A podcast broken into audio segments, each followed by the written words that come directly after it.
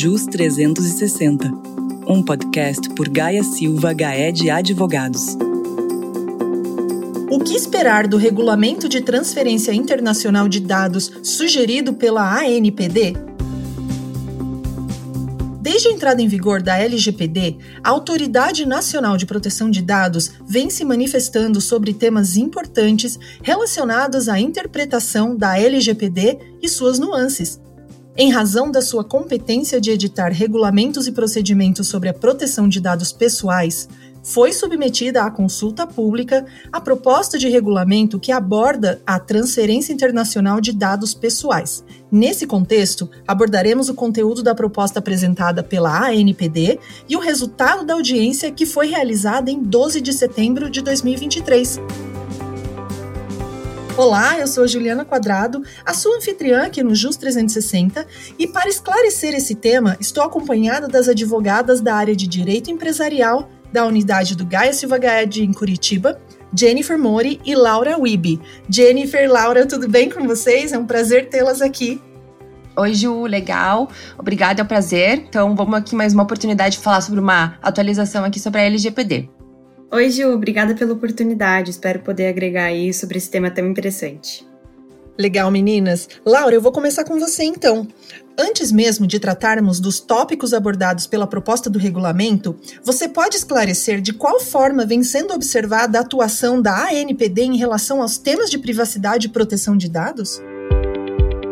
Ju, então, o que nós conseguimos observar da atuação da NPD por meio dos eventos que ela realiza e participa, e também por meio da publicação das cartilhas, orientações e outras regulamentações, é que ultimamente ela vem adotando uma postura mais protagonista e ativa, o que já era esperado considerando a posição que ela ocupa. Nós sabemos que a Autoridade Nacional começou como um órgão bem enxuto, mas ela vem crescendo bastante, tanto em relação à equipe, ao número de membros, como também no desenvolvimento de temas importantes para a interpretação e até para a aplicação da LGPD. É também importante mencionar que a NPD possui uma agenda bienal. Isso significa que a cada dois anos é elaborado um planejamento que agrega os temas de maior destaque e que deverão ser abordados dentro deste período. É importante ressaltar também que muitos tópicos definidos para essas agendas e que foram elaboradas até o momento, tanto a 2021-2022 como a 2023-2024, vêm sendo de fato tratados e cada vez mais a autoridade procura consultar a opinião dos profissionais que atuam com privacidade de dados, justamente para aprimorar essas orientações e regulamentações sobre as temáticas. Legal, Laura. Muita gente acha que a LGPD não pegou, não é verdade? Agora, Jennifer, existe alguma razão para a NPD ter aberto uma consulta pública especificamente sobre esse tema? Ju, não é a primeira vez que a NPD lança uma consulta pública no formato de audiência, né, em que ela demonstra ter essa preocupação por ouvir o que o público tem a considerar sobre a proposta que vem sendo apresentada. Isso já foi realizado anteriormente, a exemplo ali dos regulamentos que tratam de comunicação de incidentes, de segurança e também da dosimetria para aplicação das sanções. O que nós podemos identificar é que os temas que na LGPD constaram como pendentes ali de uma complementação pela NPD são justamente aqueles que vêm sendo objeto de consulta pública antes de serem efetivamente regulamentados. Isso se aplica também à transferência internacional de dados, que foi um tema tratado de uma maneira muito aberta, né, ampla, superficial na LGPD e que precisa de uma norma específica. É isso aí. Além disso que a Jennifer falou, o que é legal de destacar é que a própria NPD já se manifestou no sentido de manter a legislação branda, para que ela possa ser eficiente no cenário digital e tecnológico que a gente vive, dotado de atualizações e inovações constantes. No entendimento deles, quanto menos amarras formais no texto legal, mais viável é a aplicação da norma, já que o processo legislativo é muito demorado e não consegue abranger todos os pontos técnicos que são importantes na prática.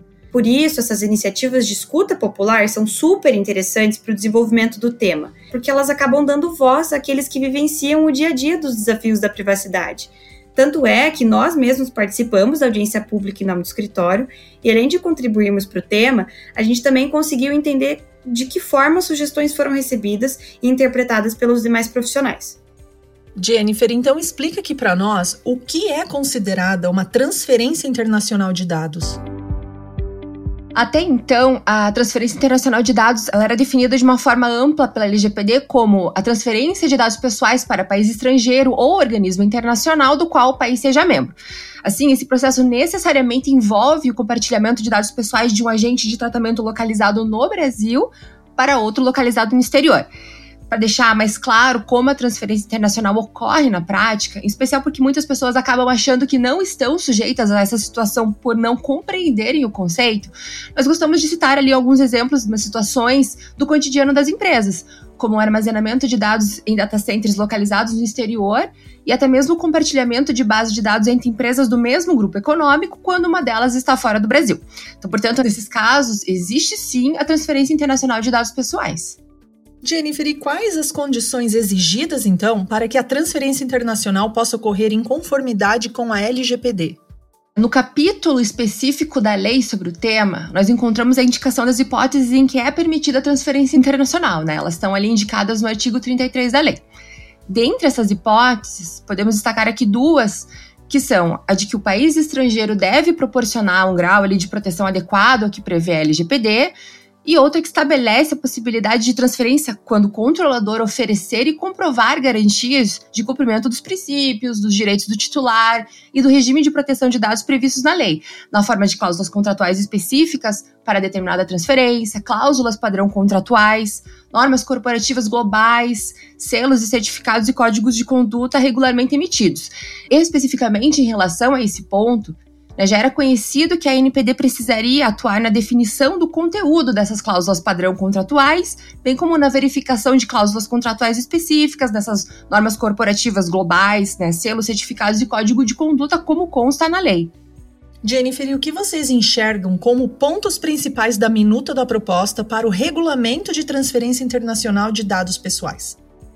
A proposta traz novas definições em relação ao que já consta na LGPD, como a figura ali do exportador, que é o agente localizado no território nacional e que transfere os dados para o importador, né, o qual vai receber então esses dados do exportador e está localizado no país estrangeiro. Também foram definidas ali a transferência e a coleta internacional de dados, em especial para evitar a confusão entre esses dois conceitos. Porque enquanto a transferência requer a transmissão, compartilhamento ou a disponibilização dos dados pessoais, a coleta internacional consiste na prática ali, pelo agente localizado no exterior de coletar diretamente do titular seus dados pessoais. Então o regulamento estabelece de uma forma expressa que a coleta internacional de dados não caracterizará a transferência internacional de dados. E outro ponto relevante para mencionar aqui é que o texto sugerido deixa clara a necessidade de preenchimento agora de dois requisitos ao mesmo tempo para possibilitar essa transferência, né? Que são estar respaldada em uma base legal, aqui a gente pode dar como exemplo ali execução de contrato ou mesmo legítimo interesse, e o segundo que é estar amparada em uma das modalidades válidas para a realização dessa transferência. E quais são essas modalidades? Então, é, realizar a transferência para países ou organismos internacionais que proporcionem um grau de proteção de dados pessoais equivalente ao previsto na LGPD em normas complementares, conforme reconhecido por decisão de adequação da NPD. Aqui a gente pode citar como exemplo ali os países da União Europeia, que já tem aí a GDPR, né, para estabelecer essa forma de tratamento dos dados pessoais. Também realizar a transferência com respaldo em cláusulas padrão contratuais, normas corporativas globais ou cláusulas contratuais específicas na forma do regulamento ou nas outras hipóteses previstas ali nos incisos do artigo 33 da lei. Então, eu posso citar como exemplo, dentre as várias modalidades ali, quando a autoridade nacional ela autoriza a transferência né, expressamente, ou quando a transferência resultar em compromisso assumido de acordo com uma cooperação internacional. E você, Laura, gostaria de fazer algum comentário sobre os pontos considerados como principais desta proposta do regulamento? Olha, Ju, uma das principais questões relacionadas a essa proposta foi a previsão das cláusulas padrão contratuais como uma modalidade válida para transferência internacional, como a Jennifer já explicou. A partir do que estabelece a redação do regulamento, para que essas cláusulas sejam consideradas válidas, elas devem ser integralmente adotadas e elas não comportam nenhum tipo de alteração. Isso significa que nos casos em que não tiver a decisão de adequação por parte da NPD, que é um procedimento novo e provavelmente mais longo, as 26 cláusulas previstas no anexo 2 do regulamento precisam ser adotadas pelo agente de tratamento que for realizar a transferência sem qualquer alteração. Em relação a isso, um ponto que foi levantado nas manifestações e que merece com certeza a nossa atenção é em relação ao confronto desse mecanismo com a liberdade contratual das partes envolvidas ali nessa negociação, isso porque a adoção das cláusulas é um procedimento obrigatório quando a NPD não tiver autorizado a transferência. o que significa que tanto o exportador como o importador vão estar sujeitos ou à decisão da autoridade nacional, que leva muito mais tempo e depende de um procedimento formal específico, ou à adoção dessas cláusulas que não podem sofrer nenhuma alteração. Assim, essa imposição acaba impactando diretamente a manifestação de vontade das partes, principalmente da parte exportadora, já que ela fica obrigada a inserir os dispositivos nos contratos e pode, inclusive, impactar uma potencial relação comercial ali pretendida com o importador. A única exceção admitida em relação à adoção das cláusulas é no caso de uma transferência muito específica que necessite de garantias próprias. Assim, nessas hipóteses, podem ser elaboradas cláusulas específicas, mas também, desde que aprovadas pela NPD mediante uma solicitação específica do controlador. Laura, e quais são as particularidades previstas referentes à adoção dessas cláusulas específicas e das cláusulas padrão?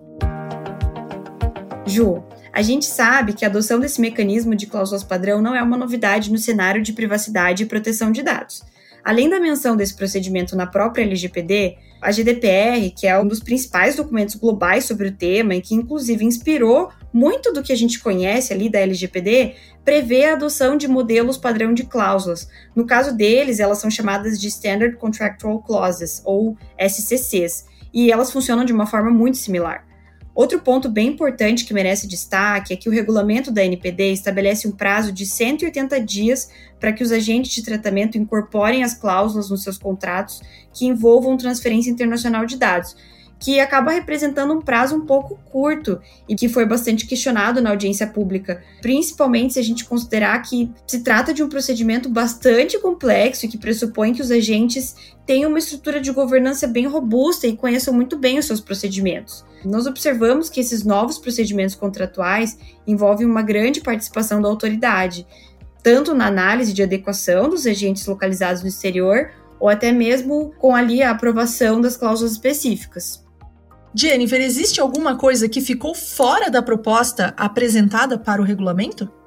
Então, um tópico que nós consideramos muito importante que acabou ficando de fora da proposta apresentada pela NPD foi a menção específica aos agentes de pequeno porte e microempresas. Então, porque, considerando que já foi publicada uma resolução específica referente à aplicação da LGPD para esses agentes, nós esperávamos que seriam apresentadas, então, condições específicas também para eles no que se refere à transferência internacional, né, Laura? Exatamente.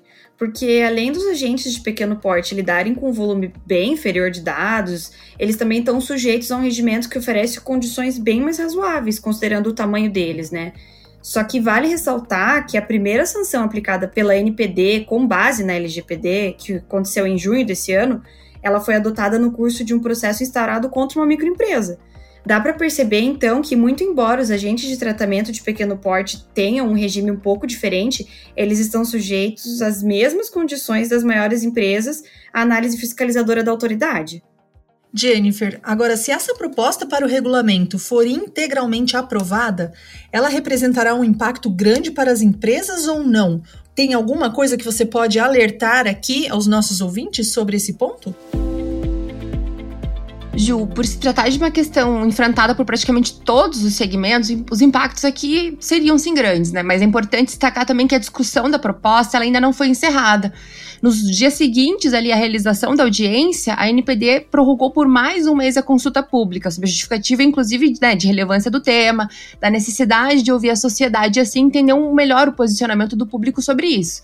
De todo modo, né, para podermos evitar né, transtornos e assegurar que estão tratando todos os dados pessoais em conformidade com a LGPD, é imprescindível que as empresas, especialmente por meio de seus encarregados, né, os DPOs, conheçam o processo de tratamento dos dados pessoais por parte de seus prestadores de serviços e também fornecedores. É, mais do que nunca, a implementação de um programa de governança de dados e adequação à LGPD é necessária. E Ju, é muito importante destacar que quando falamos em adequação, ela sempre vai depender muito do porte da empresa, do volume de dados tratados, e ela sempre, sempre deve refletir a realidade de cada organização. Por isso, toda iniciativa, por mais simples que seja, ela já consegue gerar um impacto positivo muito grande. Todo esse cuidado que a Jennifer mencionou só pode ser alcançado se as iniciativas começarem de algum lugar, né? Por isso é importante que as empresas tenham conhecimento suficiente sobre os seus processos de tratamento, sobre as vulnerabilidades que elas incorrem e os parceiros com quem eles se relacionam, para que elas possam acompanhar todas essas atualizações e atender às exigências de maneira correta. Excelente, meninas. Realmente é um ponto muito importante. Eu quero agradecer aqui a presença de vocês, explicando um pouquinho melhor sobre o que esperar do Regulamento de Transferência Internacional de Dados, que foi sugerido pela ANPD no dia 12 de setembro de 2023. Ah, Ju, eu que agradeço de estar aqui, né, falando de um tema tão importante, tão caro para a gente que atua com isso. Espero ter contribuído com a discussão, tá bom? Gil, obrigada. Então, como mencionado, né, nós vamos acompanhar essa prorrogação ali em relação à consulta pública para poder trazer ali mais novidades, mais detalhes quando essa questão estiver definida. Tá? Muito obrigada. Obrigada a vocês e quando tiverem novidades, voltem aqui para que a gente possa compartilhar com os nossos ouvintes. E você, gostou do tema? Tem muito mais em gsga.com.br ou em nosso perfil no LinkedIn ou nosso canal do YouTube. Um abraço e até o próximo JUS 360.